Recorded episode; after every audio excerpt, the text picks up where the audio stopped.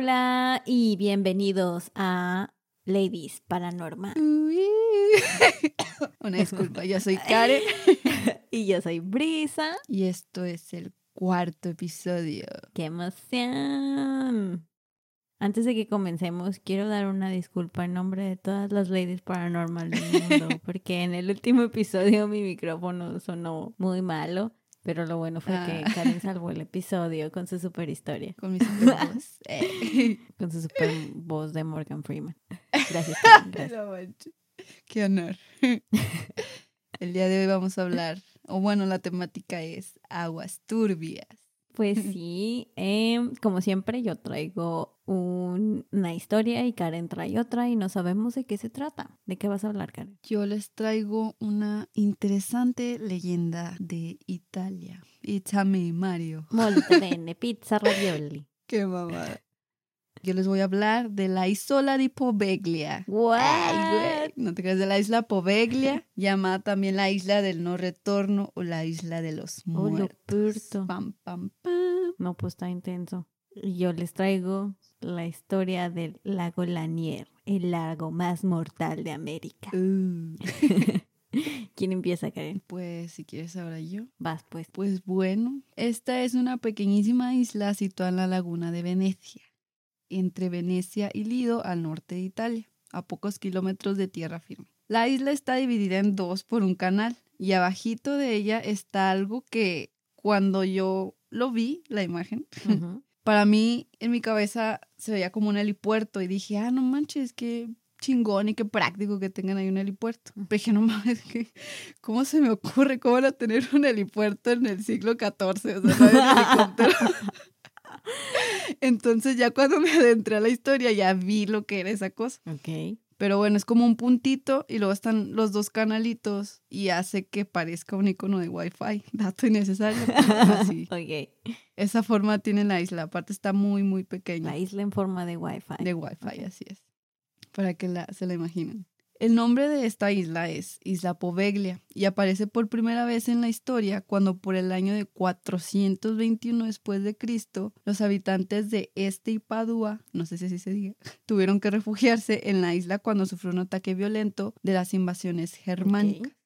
Se aproxima una pequeña clase de historia que nos hará entender mejor los antecedentes tan sombríos de la isla. Así que aquí va.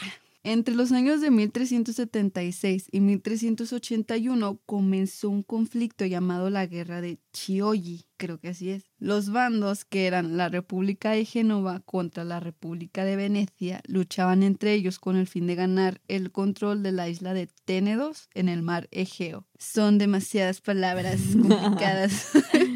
Lamento si alguna de ellas está maldicha. Maldicha. Ahora Ay, estás güey, dudando estoy si muy mal. o maldita. Ok. De todo, estoy dando de todo. En el año de 1379, no se aburran, todo esto conecta. Las tropas genovesas atacaron nuestra singular isla Poveglia y sus habitantes tuvieron que huir al sur de Venecia, asentándose en un lugar llamado Giudecca o algo así. El gobierno de Venecia decidió tomar cartas en el asunto y se vio obligado a construir una fortificación llamada el octágono para repeler el ataque, que es este puntito que no sé por qué chingados pensé que era un helipuerto. Pero era un fuerte.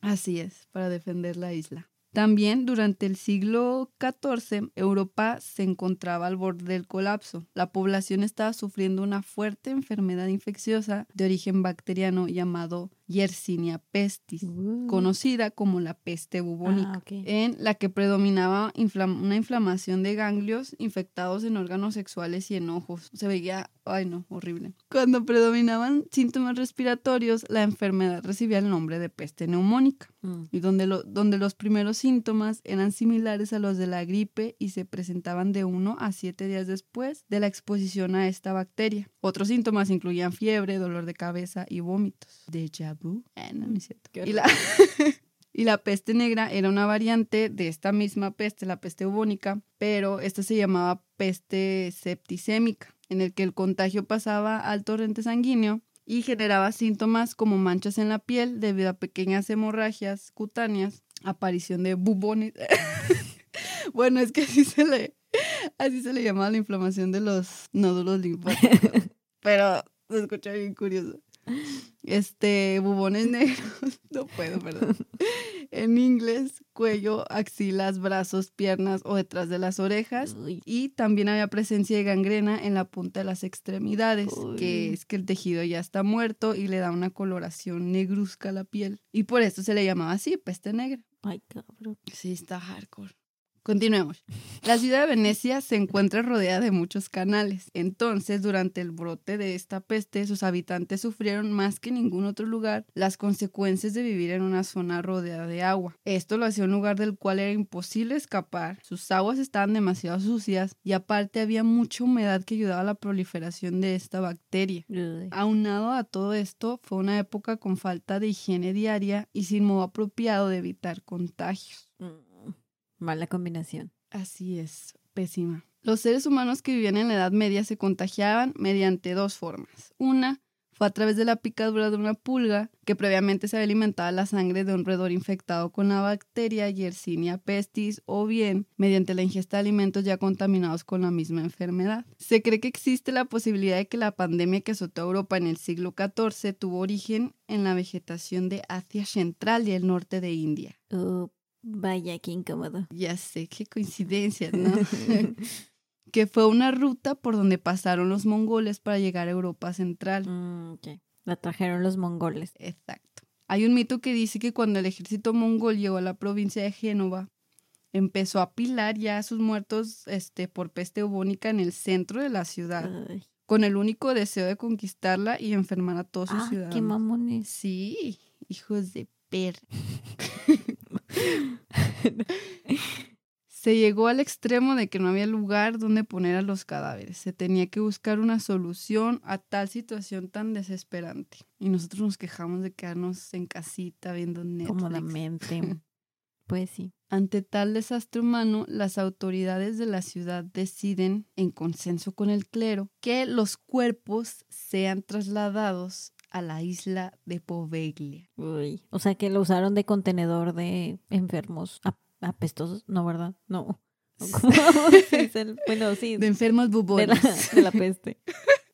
Sí, fue este donde hacían cuarentena. Mm. Cuando la enfermedad conquistó Europa, la pequeña isla de Poveglia se había convertido en la peor pesadilla de todos sus habitantes. Con el único fin de erradicar la enfermedad, los enfermos y muertos de la peste bubónica fueron llevados a Poveglia, sin posibilidad de retorno, porque pues realmente muy, muy, muy con todos los casos en los que se recuperaron y pudieron regresar. Fue entonces cuando el lugar comenzó a recibir el nombre de la isla de los muertos o la isla del no retorno. Ya sea que solamente estornudaras, era suficiente para que, para que fuera sospechoso y de ahí te, te mandaban a la isla y ese era ya como que Oh, no. firmar tu sentencia, sí, porque o sea, si no estás contagiado ya te vas a contagiar. Yo que soy una persona súper alérgica. mm, No, qué miedo.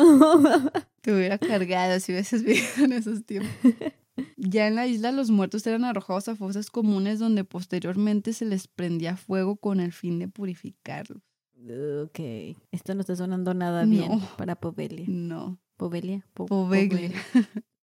Eso. Los encargados quemaban no solo los cuerpos, sino la ropa y todas las pertenencias del difunto, porque pues se creía que pudieran tener la bacteria y pudieran contagiar. Y te digo que las personas que inclusive que nada más eran sospechosas, también se llegaron a lanzar con vida las piras crematorias, así de hardcore. O sea, sí, ya de Sí, ya plano. de que eh, estornudó, échenlo a la fregada.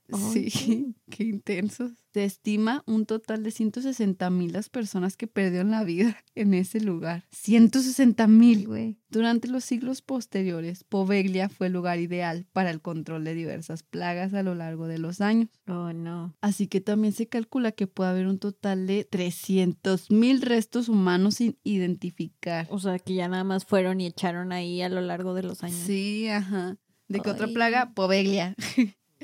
Los restos humanos que descansan son tan elevados que incluso se supone que los días que hay un fuerte oleaje, el mar es capaz de llevarse consigo grandes cantidades de cuerpos humanos que posteriormente depositan en las islas más cercanas. Mm, Estás un día a gusto en la playita, de repente el oleaje te obsequia un cráneo humano. Ay, no. Incluso se dice que los pescadores de la zona temen acercar sus redes al lugar por si alguna de ellas captura uno de estos restos. Oh, no. Y por si fuera poco, para agregar otra pizca tétrica a nuestra hermosa isla de Poveglia, se construyó un hospital psiquiátrico. ¿Por qué? No sé por qué a la gente le gusta, o sea, donde mueren muchas personas y hay mucha actividad paranormal, dicen, "Mm, ese lugar es el indicado para construir un- sí. uno- una facilidad psiquiátrica. Hagámoslo. Ah, Parecería que la mala fama de la isla desapareció durante algún tiempo. Fue entonces que en el año de 1922 el gobierno italiano decidió edificar un hospital psiquiátrico en el que incluyeron también un campanario. La leyenda cuenta que los enfermos mentales que ingresaron a esta institución se sentían intranquilos y pronto comenzaron a afirmar que aquella isla estaba maldita y plagada de fantasmas. Dado que eran enfermos mentales, a todos les valió. Sin embargo, siguieron afirmando que se oían gritos y lamentos de personas que ahí habían muerto. Pero no, nadie escuchó. As always. El director del psiquiátrico comenzó a experimentar con los pacientes nuevos métodos de curación. Lo típico en esa época, ¿no? Lobotomías, Exacto, trepanaciones, ese tipo de, de intervenciones eran prácticas habituales en estos pacientes y se lo se realizaban con herramientas rudimentarias como taladros de mano, cinceles, martillos, lo que encontraran ya. Casual. Una lobotomía con un cincel. Ah, sí, de hecho. También se dice que muchos de ellos fueron llevados a la torre del campanario donde fueron torturados y sometidos a una serie de inhumanos horrores. Según la leyenda, después de muchos años de realizar esta clase de actos inmorales, este perverso doctor empezó a ver a los torturados espíritus de los muertos por la peste. Esto lo llevó a subir a la torre del campanario desde donde saltó. Y según una enfermera que fue testigo de la caída, dice que no murió ¿Qué? que se estaba retorciendo de dolor en el piso, pero que vio que una espesa niebla salió del suelo y lo estranguló hasta la muerte. Me imagino la niebla tomando forma de humano y muere, perra. O sea, estuvo muy Qué enfermera tan no sé. dramática. Sí, ajá. a lo mejor sí murió, pero dijo, "Eh, qué aburrido, vamos a agregarle algo Eso es todo. interesante". Mm. Sí. Se rumora que el espíritu del médico sigue entre los ladrillos del campanario y que alguna que otra noche se puede escuchar la campana en toda la bahía. Oh, no. Oh, sí. Aquel acontecimiento fue el final del psiquiátrico que hoy en día permanece cerrado en Poveglia y que, pues, de hecho, está en súper malas condiciones porque ya han pasado un chingo de años. Mm. No fue hasta que en 1960 una familia adinerada decidió comprarla para construirse una casa de vacaciones en ella. ¿Por qué no? ¿La isla? Sí. Ok. Mientras yo decido gastarme, o más bien darme el lujo de agrandar mi combo en Carl Jr., ellos se compran una islita. se dice que solo estuvieron ahí una noche y jamás regresaron a la isla. Cuando se les preguntó por qué no se quedan más tiempo ahí, culos, ya la compraron, váyanse para allá.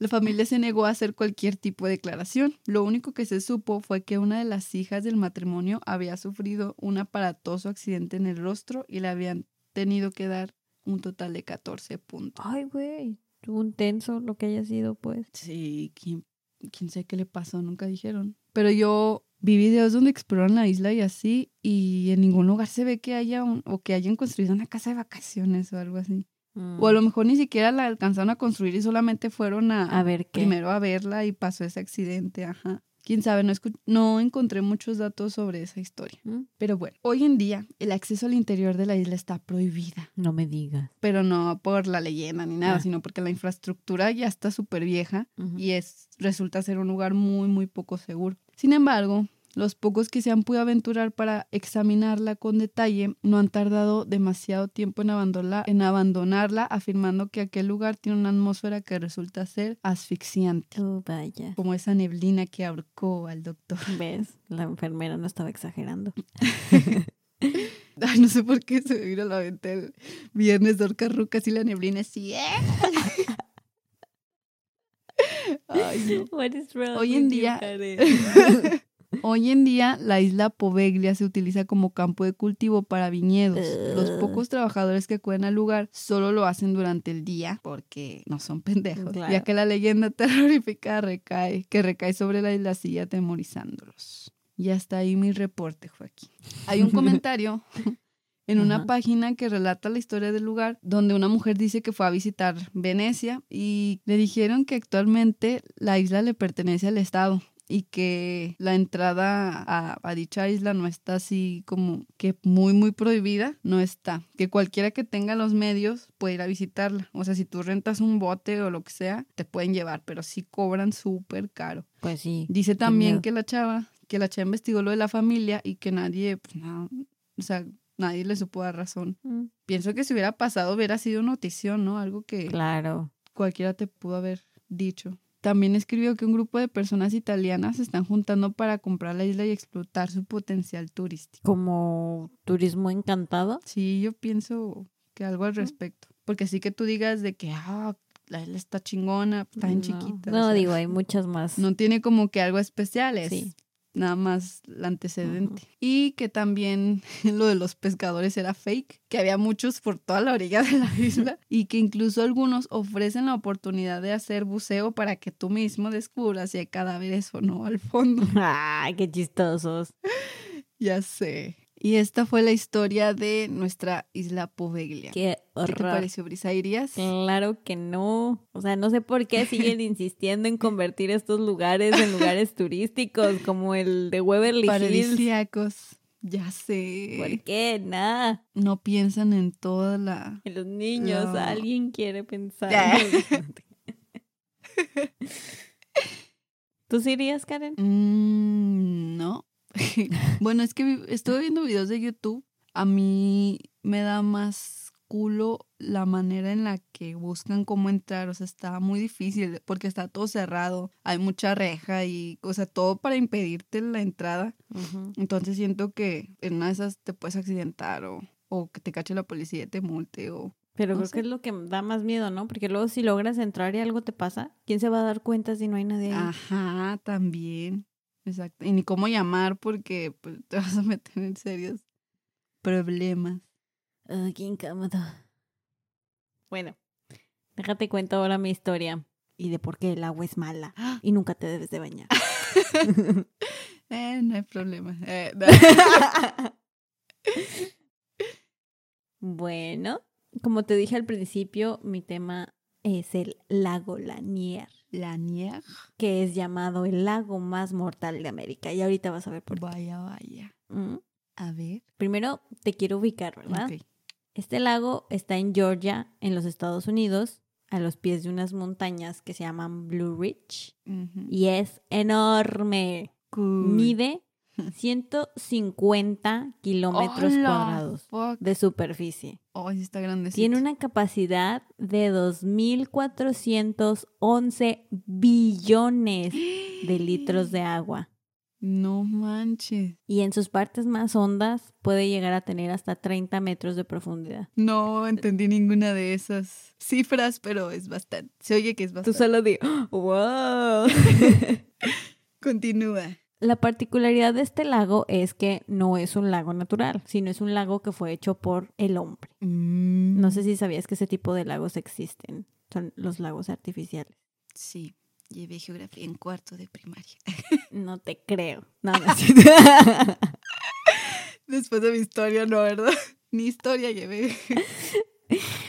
Fue creado en la década de los 50 por el Cuerpo de Ingenieros del Ejército de los Estados Unidos. Y el propósito era canalizar el agua del río Chattahoochee, que es, por cierto, mi nueva palabra favorita. ¿Cómo? Chattahoochee. Chara. Chattahoochee. Cha- No, ya no lo puedo decir. Ah. Chattahoochee. Y fue creado para abastecer a varios condados vecinos de agua. El problema con la construcción de este lago fue que donde querían hacerlo había varios pueblitos con gente viviendo ahí. O sea, había casas, edificios, No me digas que cementerios. les valió que... Ajá.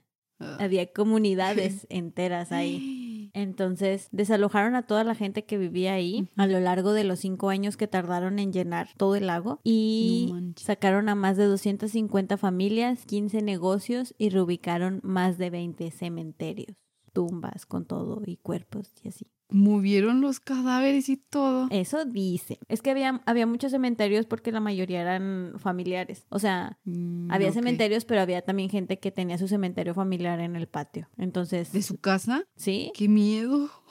ya sé. Entonces, mucha gente, pues la gente que sí pudo, se llevó a sus muertos, como quien dice. Y pues la gente que no pudo, pues ya. Ahí los dejó. ¡Ay, qué miedo! Cuando estés empacándose. A ver, pasta de dientes, eh, los calzones, tu abuelita, ¿ya le echaste? no, qué miedo. Bueno, entonces, una vez que ya no hubo gente en el pueblo, empezaron a llenar todo de agua. Y lo empezaron a llenar así, tal y como estaba. O sea, no destruyeron nada. Dejaron el pueblo tal cual y nada más lo inundaron. No manches. Nada más las estructuras que estuvieran más allá, que fuera a estar del nivel del agua, esas sí las Ah. cortaron para que no sobresalieran y ya, lo demás, ching su madre, así órale, lo llenaron de agua. Qué maldito. Entonces, realmente el fondo de ese lago es un pueblo fantasma bajo el agua. Dime que se puede bucear. Mm, No lo haría, pero quiero saber. ahorita cuando terminemos me dices si se te antoja bucear ahí. ¡Ay, no! Dije que no lo haría. Entonces, ahí abajo del agua puede, ya ahorita ya no se ve tanto porque pues ya ha pasado mucho tiempo desde que lo inundaron, pero todavía hay restos, o sea, de que podías ver que las carreteras de la ciudad, todavía hay vías del ferrocarril allá abajo, paredes, casas, hasta tumbas dicen que han visto de la gente que no se llevaron. Uy, qué. De hecho, cuando hay sequía y el nivel del agua baja, se pueden llegar a, a ver algunas estructuras del pueblo, como había un, un estadio de carreras de carros y cuando en el 2001 hubo una sequía, se podían ver las gradas del estadio ese en medio del lago. ¡A la madre, qué pedo! Como un Atlantis. Sí, un Atlantis encantado, maldito. Ya. Un Atlantis a huevo. Actualmente el lago se usa para abastecer de agua a los ciudadanos de Georgia como fuente de energía hidroeléctrica para prevenir las inundaciones cuando llueve mucho y para la pesca y la recreación. La gente va ahí los fines de semana a pasarla a gusto y toda la cosa y Pero están conscientes de la historia. hay gente que sí sabe y hay gente que no sabe. Porque de hecho me metí a la historia Mm. oficial y como que no lo reconocen mucho, nada más dicen ahí hubo tierras de cultivo y se compraron las tierras y ya. No, no te lo dan así Tengan huevos. especificado, pero digo, basta con que te eches una buceada para ver que en el fondo no es normal. No manches. Al año tienen entre 7 y 11.8 millones de visitantes. Pero pues la intención original cuando lo construyeron no era que fuera un lago recreacional. O sea, era para todo menos para que la gente fuera ahí a, a cotorrearla. Ah. Entonces, debido a esto hay, hay numerosos reportes. Bueno, no era recreación. Ni digo que haya... Ya, yo estoy imaginando. Fantasmas nadando. Sí, no es un lugar muy bonito. Hay, hay numerosos reportes de botes que se hunden porque chocan con cosas y cuando van a buscar con qué fue lo que chocaron los botes no encuentran nada que haya causado que el bote se volteara o cosas así. Fuck. Hay, hay muchas, muchas historias de gente que se ha ahogado en el lago y que llaman la atención porque ocurren usualmente, no usualmente, pero hay muchas que ocurren en zonas en las que el agua parece que está tranquila, o sea, no hay como que corriente o algo así, y porque muchas de estas víctimas eran nadadores habilidosos, o sea, no era gente que no Que no supiera nadar. También están las historias de gente que ha sobrevivido a que casi se ahogan y, y ellos ya cuando los salvan y todo cuentan que sintieron manos que los jalaron al fondo del agua. Ay, no, qué miedo. Am, está un señor que se llama Buck Buchanan, que es un buceador profesional del lago Lanier y contó sus experiencias en una entrevista en el 2017. Dijo textualmente que te desplazas hacia la oscuridad del lago y de pronto sientes un brazo o una pierna que no se mueve. Es muy extraño. What the fuck. Entonces, mucha gente cree que el lago está maldito debido a que se perturbó el descanso de los difuntos que o sacaron de su tumba para llevárselos Ajá. o que los dejaron ahí enterrados en el fondo. Fuck. Y lo creen porque pasan cosas bastante creepy. tanto muertes trágicas como sucesos paranormales. Ajá. Y yo creo que esas muertes trágicas este, suman el, la actividad paranormal de ese lugar, ¿no? Sí, porque... ¿Podría? O... Sí, vas a ver porque son parte de... Porque, ¿recuerdas? Coño, creí que ya habías acabado. No, ¿Qué te pasa? ¿Recuerdas que te dije... ¿Te acuerdas que te dije que era el lago más mortal de los Estados Unidos? Sí. Bueno, es porque el lago Lanier tiene la tasa más alta de muertes ocasionadas por accidentes en el lago. ¿Qué pedo? Esto incluye ahogamientos, choques de botes y hasta automóviles que van pasando por puentes encima de él y se salen de la carretera y van a dar al lago. Eso está demasiado extraño.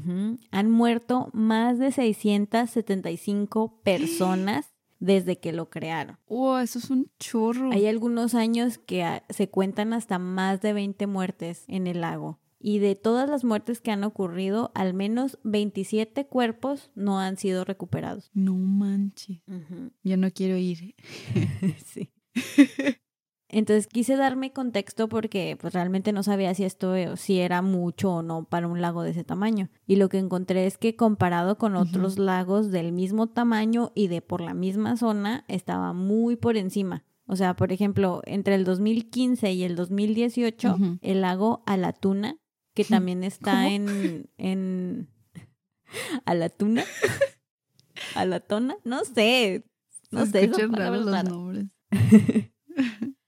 Eh, entre el 2015 y el 2018, el lago Alatuna, que también está en, en Georgia, y es más o menos del mismo tipo que, que este lago, tuvo un total de 16 muertes en tres años, mientras que el lago Lanier, en ese mismo periodo de, tu- de tiempo, tuvo 43 muertes. Eso es como tres veces más. Oh, la diferencia sí es demasiada.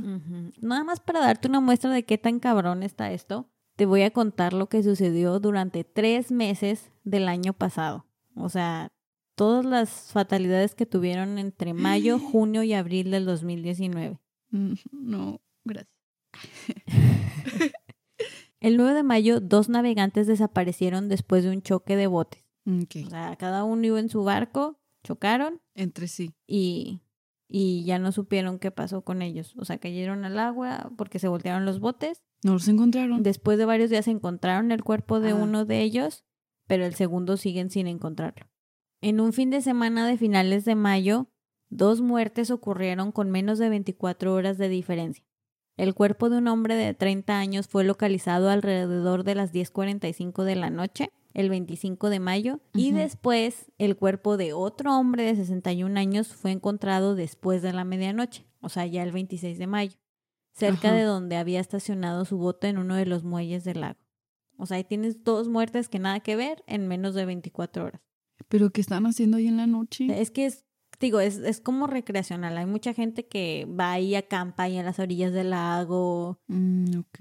O se va el fin de semana, sobre todo porque este fin de semana era un fin de semana festivo en Estados Unidos. Ok. Entonces yo creo que Mm. más bien estaban quedándose ahí cerca y pues salieron a, a nadar. Fuck. El 30 de junio, un hombre de 28 años de edad murió después de saltar al lago para salvar a un amigo que se estaba ahogando, de hecho. Saltó al agua y ya no lo ya no lo volvieron a ver. ¿A ninguno de los dos? El otro sí se salvó, pero el que entró a salvarlo ya no. Usaron dispositivos de, de sondas y especiales y aviones y todo para buscar su cuerpo y nunca lo pudieron encontrar. Eso está muy creepy. El 11 de julio, un niño de 10 años estaba jugando en el lago cuando de pronto su papá lo vio que de repente se metió al agua y ya no lo vio salir. Entonces, pues el papá se metió a buscar al niño y también desapareció. Ah, Los dos fueron encontrados rápidamente, hasta eso sí, o sea, aún con vida, y los llevaron al hospital. Ah, ok. Pero Ah, inexplicablemente, o sea, no, no encontré bien por qué. El niño en el hospital días después, el 18 de julio, falleció y el papá se murió un día después. Un día después de eso, una mujer que andaba en una de esas, este, las motos de agua, Ajá. chocó contra uno de los muelles del lago y igual también se murió, pero ahora debido a las lesiones. verde. Todo eso que te acabo de contar pasó en un lapso de tres meses en el lago Lanier. Oh, Entonces, pues no sé, no sé si está embrujado o no, pero pues en definitiva algo, algo está algo mal está ahí. pasando ahí. Ajá. Y estas son muertes muy, mm, claras, supongo que podría decirse. O sea, en forma de que se sabe qué les pasó. O sea, o se ahogaron, o se lastimaron. o- Pero aparte hay otras muertes que no se sabe qué les pasó y están ligadas también a- Al lago. al lago. ¿Cómo cuál? Uno de los casos es el de una muchacha de 16 años llamada Hannah True Love. Este, ella vivía en un edificio de departamentos que estaba cerca del lago Lanier. Fuck. Ajá, un día no volvió de la escuela por la tarde y no se reportó todo el día, entonces sus papás se, se empezaron a, a preocupar. Llamaron a la policía para reportarla como desaparecida y de volada comenzaron con la búsqueda de Hannah.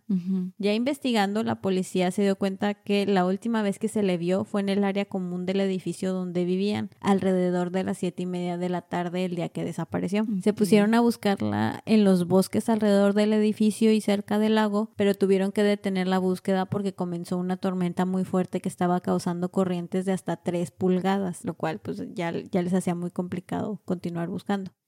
Al día siguiente, el 24 de agosto del 2012, un hombre salió a pasear a su perro y encontró el cuerpo de Hannah en un área boscosa entre el lago Lanier y el edificio donde vivía. Estaba a 400 metros de su casa. Los resultados de la autopsia se mantuvieron en secreto porque eran parte de una investigación activa, pero lo que sí se dijo fue que Hannah fue apuñalada varias veces. ¿Qué pido? Fue el lago. el lago, como no Fue la niebla de la isla Poveglia. Bueno, debido a la tormenta que te conté por la que detuvieron su búsqueda, mucha de la evidencia en el cuerpo de Hannah y en la escena donde la encontraron fue lavada por el agua. Entonces, qué pues no, no quedaron muchas pistas para seguir por ahí. Se dice que Hannah tenía un acosador por los últimos mensajes que dejó en su Twitter en los que decía cosas como tengo que mudarme de estos malditos departamentos. Y otra decía, tengo mucho miedo en este momento Fuck. pero por alguna razón su papá le dijo a la policía que seguramente no era nada y que no revisaran Ay, nada más manches. porque de seguro eran unos tweets de un adolescente cualquiera descargando. Mm. Y pues hasta la fecha no se tienen sospechosos y desafortunadamente sigue sin conocerse el culpable del asesinato de Ay, Hannah. qué coraje. Sí, está medio extraño ese. Otra muerte que está todavía más bizarra Miércoles. es, es la de Kelly Nash, un hombre de Georgia de 25 años. La última vez que se le vio a Kelly fue en su casa, en la madrugada del 5 de enero del 2015. Su novia dice que la despertó a las 4 de la mañana y que Kelly tenía mucha tos, muchos estornudos, fiebre y que le dijo que no se sentía bien. Su novia le dijo que pues que se fuera a dormir, o sea, que si no se sentía mejor en la mañana, pues que ella lo, lo llevaba al hospital. Total, que su novia despertó a las siete y media de la mañana de nuevo y descubrió que Kelly no estaba. Pensó que había salido al hospital, pero se dio cuenta que en la casa estaba la cartera de Kelly, su celular, su identificación y hasta su camioneta. Entonces dijo, pues esto no está bien, ¿a dónde pudo haber ido todo enfermo y sin, sin dinero, sin carro, sin nada? Sí. Lo reportó como desaparecido y se abrió una investigación. La policía registró la casa y lo que les llamó la atención fue que nunca pudieron encontrar la pistola de Kelly, ¿Por qué tenía una pistola? porque América. Era su pistola personal suya de él. Y, no la encontraron en el departamento. O sea, todas sus pertenencias estaban ahí, menos la Menos pistola. la pistola. Estaba extraño. Se inició una búsqueda masiva. De hecho, su familia puso una recompensa de 50 mil dólares por cualquier información que se les pudiera dar. Pero finalmente, un mes después, el 8 de febrero, el cuerpo Sí. de Kelly fue encontrado por un pescador en el lago Lanier a 4 kilómetros de su casa. Lo encontraron con la misma pijama que traía la noche en que desapareció y con un disparo en la cabeza. Chin. Ah, está muy raro. Pero su pistola jamás fue recuperada. Entonces, la gente dice que fue un suicidio, pero, Pero luego la está pistola. medio extraño. Exacto, nunca la encontraron. ¿Qué tan cerca estaba del lago? Estaba en el lago, lo encontraron en el lago. Ah, ah, pues sí, ¿verdad? Dijiste que el pescador lo encontró. Pues una, o sea, de que se haya acercado al lago, así que a un punto en el que el agua le cubría las rodillas y que ahí se hubiera disparado. Entonces la pistola cae al lago, Pues se sí, va la pistola. Fue lo que dijo pues, la policía, de que pues a lo mejor se disparó en el muelle cerca del agua y cayó al agua, o, o se metió al agua y Ajá. ahí mismo se disparó. O el lago le disparó a ella. Bueno, eso es lo que ellos dicen, pero me metí a Reddit. Reddit es el Wikipedia. de Sí.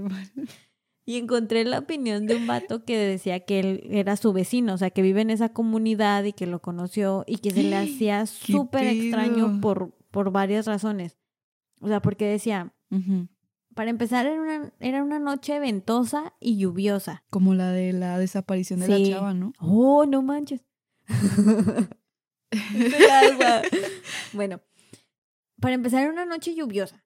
Y luego dejó la camioneta en su casa. Se tuvo, tuvo que haber caminado cuatro kilómetros hasta el lago para hacer eso. Ah. Y pues según esto tenía una fiebre o no sé qué cosa, ¿no? Sí, estaba muy enfermo. Supuestamente. Entonces, Dice que eso se le hace raro y luego que aparte él dice que este vato no tenía historial de enfermedades mentales ni abusos de drogas, nada que diera un indicio que, que pudiera hacer algo así, o sea, no tenía historial de depresión ni cosas de ese tipo. Ajá. Ah, porque otra cosa que usaron para reconocer que si era Kelly es que había imágenes de un video de seguridad de una gasolinera que estaba entre su casa y el lago donde él llegó una noche anterior a no sé si comprar medicina o qué, pero traía la misma ropa en la que lo encontraron. Ah. Entonces, en la misma cámara de vigilancia, a las 4 de la mañana se ve una figura pasar por la gasolinera que no han sabido reconocer si era Kelly o no. Ok. Ajá. Qué pedo, está muy rara esa historia. Cabría la posibilidad de que escucharan voces que les hablaran desde el lago. ¿Quién sabe? Porque también, o sería la misma persona que asesinó a la chava. No sé, porque digo, lo de la chava pasó en el 2012 y lo de este chavo pasó en el 2015. Ay, sí, es mucho tiempo de... No sé, está, está raro. Es, es parte de las cosas de, de la No golanía. manches, qué intenso. Y bueno, yéndonos ya a cosas más como paranormales. Una de las apariciones más populares es la de una misteriosa balsa que se ve flotando por las noches. Se puede ver una figura que va en la balsa empujándola con un remo y una linterna que va usando el camino. Ay, no, qué miedo que estés ahí de que en tu picnic, bueno, no picnic en la noche, no en tu campamento, y de repente te alucen. Ay, no. Los que la han visto dicen que aparece y desaparece de la nada. O sea, que de repente sale ahí y, Volteas, así, y vuelves así a... Ajá, y así como llegó, se fue y no saben de dónde provino. Un reporte de esta aparición es contado por dos pescadores que dicen haberla visto una fría noche de otoño alrededor de la una de la mañana. Vieron la balsa en una zona que se sabe tiene como unos 13 metros de profundidad, entonces pues a ellos se les hacía extraño que se moviera con un solo remo y que no batallara para avanzar en una zona tan profunda. Los dos pescadores veían cómo la balsa seguía moviéndose hacia ellos cuando la figura de la balsa de pronto gritó y saltó al agua congelada. Mm. Y los pescadores dijeron, chin, viene ya por nosotros. Y empezaron a subir así de que todas las cosas para irse.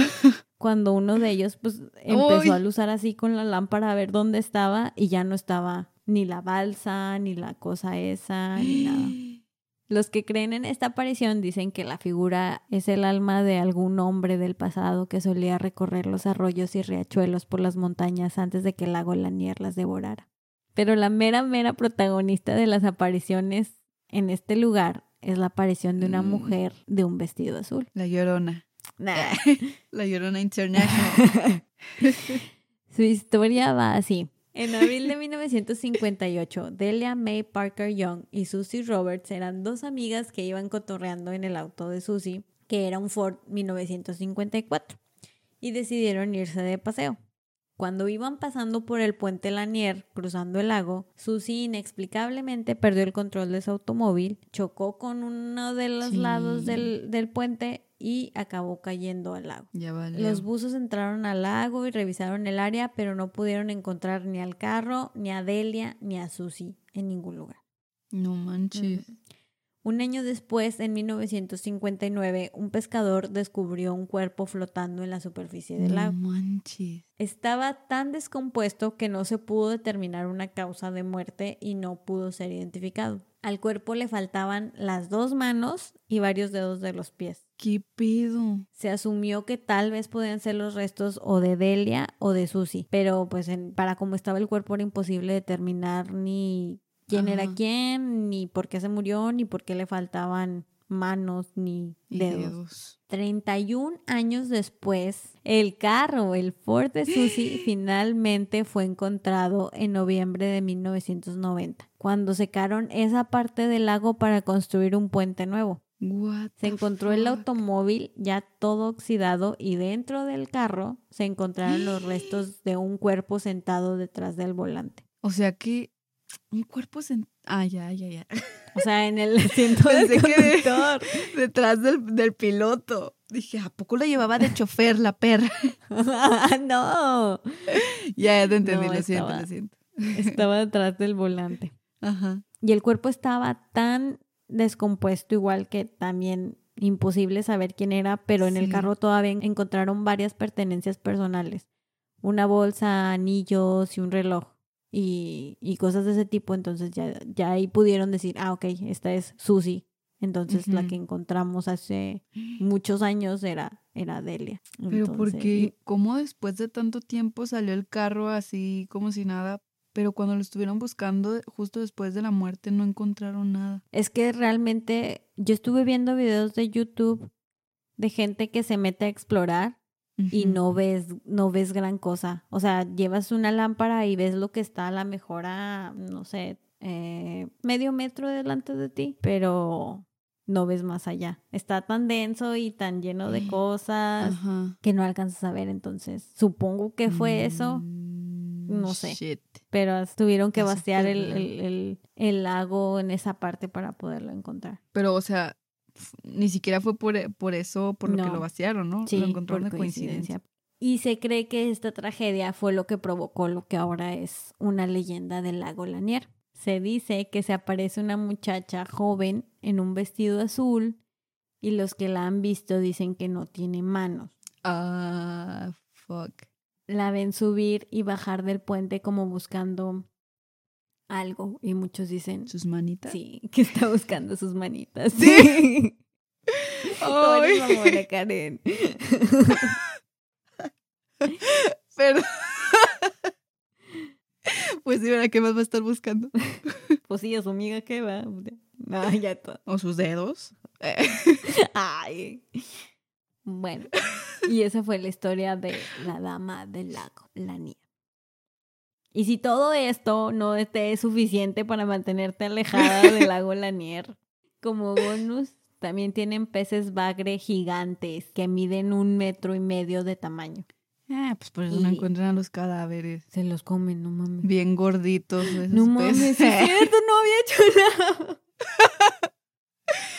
Misterio resuelto. Por Ladies Paranormal. ya sé. Bueno, sí, porque, o sea, esos peces los descubrieron porque hay- tienen una leyenda local de que una vez un camión de pollos chocó en uno de los puentes, se cayó al No mames. y cuando los buzos se metieron a investigar el choque, vieron, vieron a los peces estos comiéndose a los pollos así enteros, tragándoselos. ¿Qué pedo? También ahí, ahí van los dedos de la chava, sus brazos. No mames, qué lista eres. y pues sí. Menos me meto. Si los fantasmas no te asustan de esto, pues ¿para qué te arriesgas a que te coma una chingadera de esas, va? Un dedo. Sí. Sí, tienes razón. Oye, pero entonces los que van a bucear, No, pues son, son gente bien preparada. He visto que... inmune a los peces. Aparte, Por eso, más bien es que creo que los peces no se acercan cuando hay como que mucho movimiento. Mm, Ah. En esa vez los vieron porque se cayeron pollos al agua, entonces fue como que comida, comida, y pues ya sabes. Sí. Y vi, vi videos de los buzos y nunca van solos. O sea, siempre traen amarrado una cuerda a la cintura y hay alguien desde la orilla esperándolos y Sí, jalándolos. claro. Ujú. Pero pues sí, esa fue la historia del lago La Niña. Ay, qué pedo, eso está bien heavy. La sentí más intensa que la de la mía, que ya se me olvidó el nombre. Poveglia, Poveglia. Ya, ya me acordé. Bueno, es que la... mm, no sé. O sea, el antecedente de Poveglia está muy...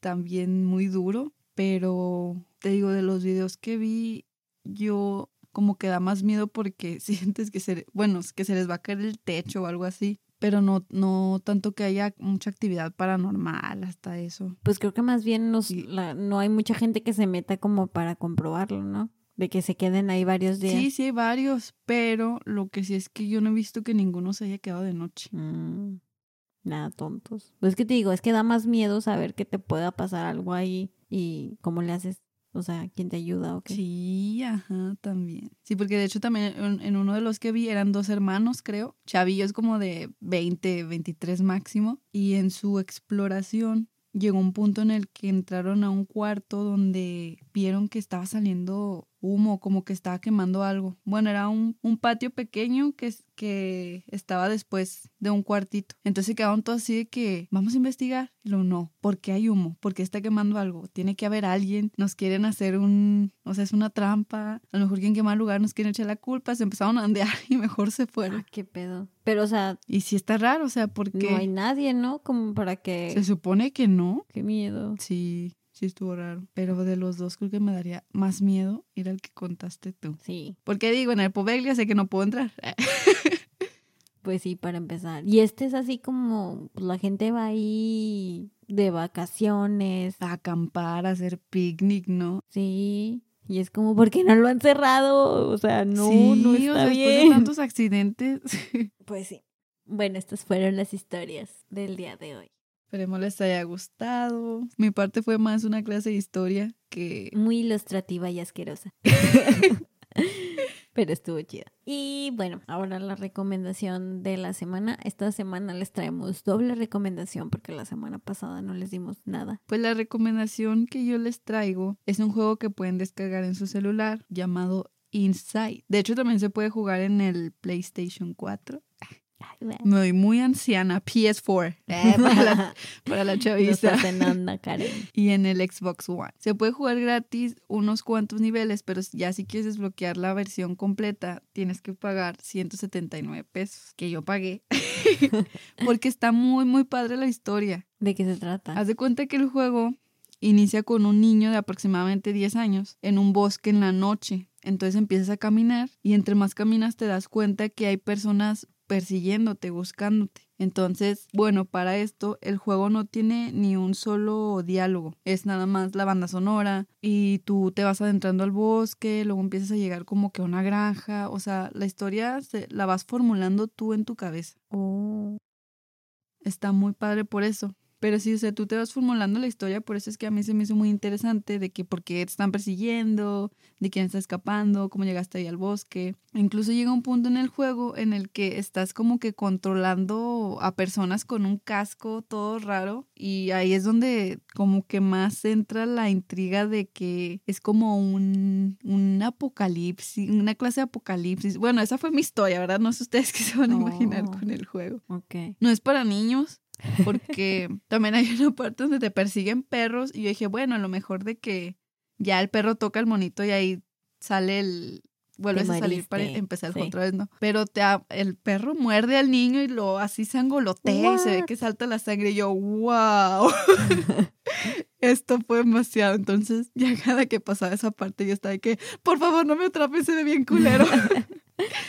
Los gráficos están súper, súper buenos. Y mientras más avanzas, más te picas en la historia porque van saliendo cosas bien, bien extrañas. Uy. Pero si no son fans de buscar videojuegos y les intrigó un poco la historia, pueden buscar el juego completo en YouTube para Para ver la historia. Pues, checar todo el trama. Ajá, y ya nos dan sus opiniones. Inside se llama. Inside. Mm, Vaya, vaya. Así es. Bueno, y la segunda recomendación de la semana va para un canal de YouTube muy macabroso que se llama Cuentos de Terror. Está muy, muy bueno porque te cuentan historias de terror totalmente originales. O sea, no están recopiladas ni sacadas de ningún lugar. Son originales, hechas por ellos, Qué cool. con una narración muy tétrica y una ambientación así bastante terrorífica. Ellos, ellos para que vean si quieren darles miedo, no, no como nosotras. Nosotras no. ellos sí, sí están hechos para asustarlos. Y pues vayan a verlo. Están muy interesantes a ver si les compartimos ahí algún, algún pedacito en Instagram de las dos recomendaciones de la semana. Voy a buscar uno de sus videos para escuchar una historia, pero a mediodía. en la noche, Junto a mis Karen. perros. No se cula, no se cula. No, gracias. No, gracias. Sí soy. Bien, Karen. También queremos mandar unos saludos a las personas que han estado interactuando con nosotras en Instagram, agradeciéndoles el hecho de que nos dejan likes, comentarios, ah, y que nos comparten sus historias también. Muchas, muchas, muchas gracias. Sí. Bueno, entre nuestros usuarios más destacados de las últimas semanas, perdón si digo mal algunos de sus nombres, está José David Salazar Arteaga, Mareli guion bajo Uy. con número 3, Iván Loco, Antonio P. Aguilar, Lalo Novikov, Moy guion bajo Marston, Aaron guion bajo Hurtado y González Luis. Rosa Meleño. no, no. Aquí, Aquí les bailo yo. Muchísimas gracias por interactuar con nosotras en esa plataforma. Sí, Esperemos que este episodio les haya gustado a todos. muchas gracias por compartirnos, comentarnos y, y pues recuerden que aquí estamos cada jueves y nos pueden encontrar en Spotify, iTunes, Google Podcast y YouTube. Y en nuestras redes sociales, Facebook, Instagram, que estamos igual, Ladies Paranormal. Subimos cosas divertidas a veces. Y también pueden ir checando el resto de las películas de nuestro conteo del mes de octubre. Y si tienen alguna recomendación para nosotras, también pueden dejarlo ahí. Ya tenemos ahí comentarios que no, que esta no les gustó y otra que sí, y otras que nos recomiendan otras películas. Hoy la que recomendaron de Terrifier, o sea, Sí. solo vi la portada y dije, no, gracias. Paso. Sí, se ve bien intensa, pero sí la tengo que ver. Pero sí. Bueno, suscríbanse si nos están escuchando en YouTube. Porfa. Follow si están en Spotify, en Google Podcast y todo eso. Y pues, si no saben nadar ni se arriesguen. no se bañen, como dijo Brisa. No se bañen después de un episodio como este. Aguas con las aguas. Hagas con las aguas locas. Y sale pues, bye. Bye.